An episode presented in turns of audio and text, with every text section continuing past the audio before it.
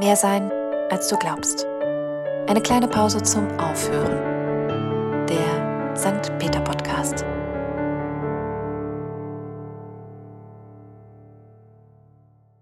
Endlich. Nächste Woche steht Urlaub an. Ich packe und auf meinem Bett türmen sich die Eventualitäten für sieben Tage.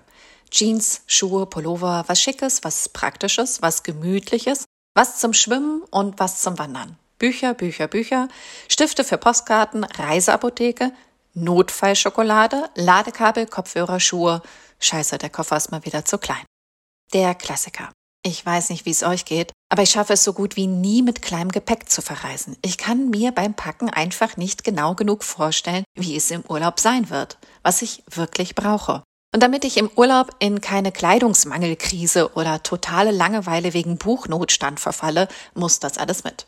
Nun könnt ihr dreimal raten, wie oft ich schon zum Beispiel zu wenig Bücher mit hatte und wann zu viel.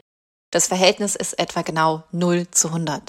Im Urlaub angekommen, brauche ich nämlich eigentlich nicht viel außer Zeit, Genuss, rumtrödeln, in die Luft starren und den Lieblingspulli. Und doch erdet es mich auf irgendeine bescheuerte Art, dass ich das eine oder andere in meinem Koffer weiß, falls ich doch überraschenderweise eingeschneit werde. Lol, was mir in der Tat schon mal passiert ist, aber das ist eine andere Geschichte und ich müsste aus dieser Erfahrung eigentlich heraus wissen, dass auch in diesem Fall die Schneelandschaft draußen tausendmal schöner ist als jedes mitgeschleppte Buch. Und doch stehe ich jedes Mal beim Packen vor der Frage, was brauche ich? Naja, und nicht anders ist es ja eigentlich auch, wenn man mal umzieht oder ausmistet. Gut, da geht es jetzt nicht um nur eine Woche, sondern naja, irgendwie um mein Leben allgemein. Aber die Frage bleibt ja dieselbe. Was brauche ich eigentlich wirklich in meinem Leben? Woran hängt mein Herz so sehr, dass ich es jedes Mal mitschleppe? Dass ich wissen muss, es liegt in dieser Schublade und kann bei Bedarf gleich rausgeholt werden. Und ihr wisst schon, da schleppt man einiges mit sich, was schon erheblich in die Jahre gekommen ist. Aber im Ernst, natürlich brauche ich meinen Teddy nicht mehr. Weder täglich noch irgendwann einmal in den letzten Jahren. Aber hey, den kann ich doch nicht weggeben. Das ist doch Teddy, you know. Und gleichzeitig weiß ich, wie wahnsinnig luxuriös dieses Denken, dieses Fühlen ist. Ich habe jetzt gelesen, dass Europäer im Schnitt 10.000 Dinge besitzen. Und seit einigen Jahren gibt es ja den Trend der Minimalismus Challenge. Mal versuchen, wie man mit 100 Dingen so eine Woche klarkommt.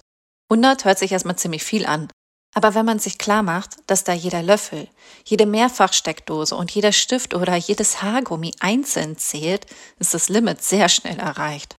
Die, die es ausprobiert haben oder generell so leben, versprechen das Gefühl von mehr Freiheit. Ich kann den Gedanken ganz gut nachvollziehen. Jeder von uns hat ja schon mal ausgemistet und in der Tat fühlt es sich befreiend an, wenn man sich mal wieder Luft verschafft, Platz für etwas Neues. Das gilt im Kleiderschrank im Übrigen genauso wie in der eigenen Psyche. Manchmal brauchen wir da ja auch irgendwie Seelenhygiene und wir schleppen, naja, so den ein oder anderen Ballast mit, den man mal eigentlich ganz gut getrost zu den Akten legen könnte. Ich selber werde ganz sicherlich nie zur Minimalistin. Ich muss aber zugeben, so älter ich werde, so besser kann ich tatsächlich ausmisten.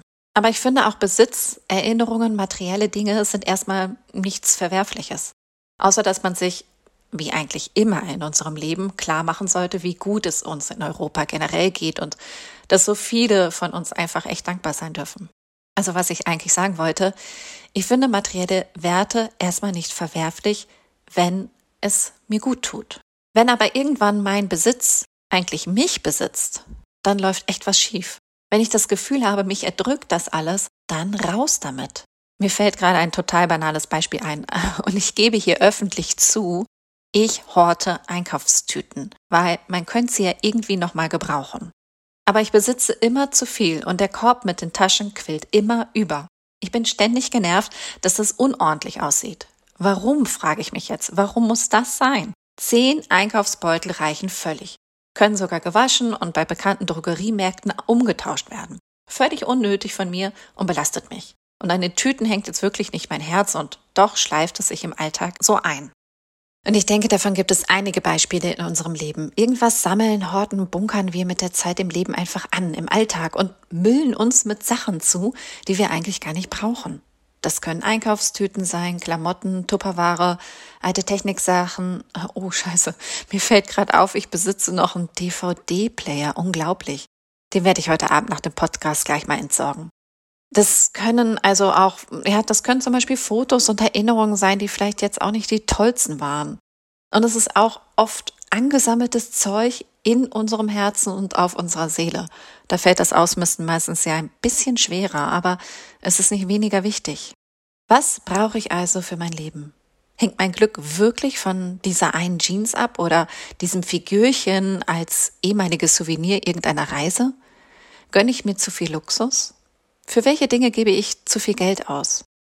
Fühle ich mich freier, wenn ich mich von dem einen oder anderen trenne? Ich finde, das sind durchaus Fragen, die manchmal echt notwendig sind, weil sonst die Wohnung oder auch das eigene Herz oder der Kopf überquillen.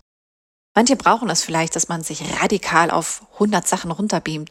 Andere sind vielleicht wie ich, die ich auch zugeben muss, dass mir manche Sachen, obwohl ich sie nicht brauche, wichtig sind und mir das Gefühl schenken, zu Hause zu sein. Das ist Teddy, das sind meine Bücher und so manch anderes. Aber das sind Dinge, die mich halt auch nicht belasten. Ich glaube, die Kunst ist es, immer mal wieder im Leben Herz und Hausstand zu checken, was ich wirklich brauche und was mich zumüllt. In der Bibel steht ein kleiner Tipp, den ich eigentlich ganz schön finde, wenn auch ich es natürlich nicht ganz und gar beherzige. Da steht, dass viele Sachen, viele Schätze vergänglich sind, weil sie rosten und die Motten sie anknabbern oder die Einbrecher sie stehlen können. Stattdessen sollen wir Schätze im Himmel sammeln. Also Dinge, die wirklich wichtig sind zu besitzen. Freundschaft, Liebe, Wertschätzung, Zufriedenheit. Wo nämlich unser Schatz ist, da wird unser Herz sein. Genau diesen letzten Satz, den feiere ich so, den mag ich. Wo mein Schatz ist, da wird auch mein Herz sein. Mir ist durchaus bewusst, dass ich Schätze habe. Die können auch rosten. Und ja, Motten habe ich auch schon mal entdeckt, sogar ein Teddy. Aber im Grunde genommen weiß ich, dass Teddy in meinem Leben immer noch da ist, weil er ein unverzichtbares Zeichen, die Erinnerung an meine Kindheit ist. Er ist also wirklich ein, ein Schatz der anderen Art, obwohl er von Motten angefressen werden kann. Ein Schatz von Geborgenheit, ein Schatz der Liebe.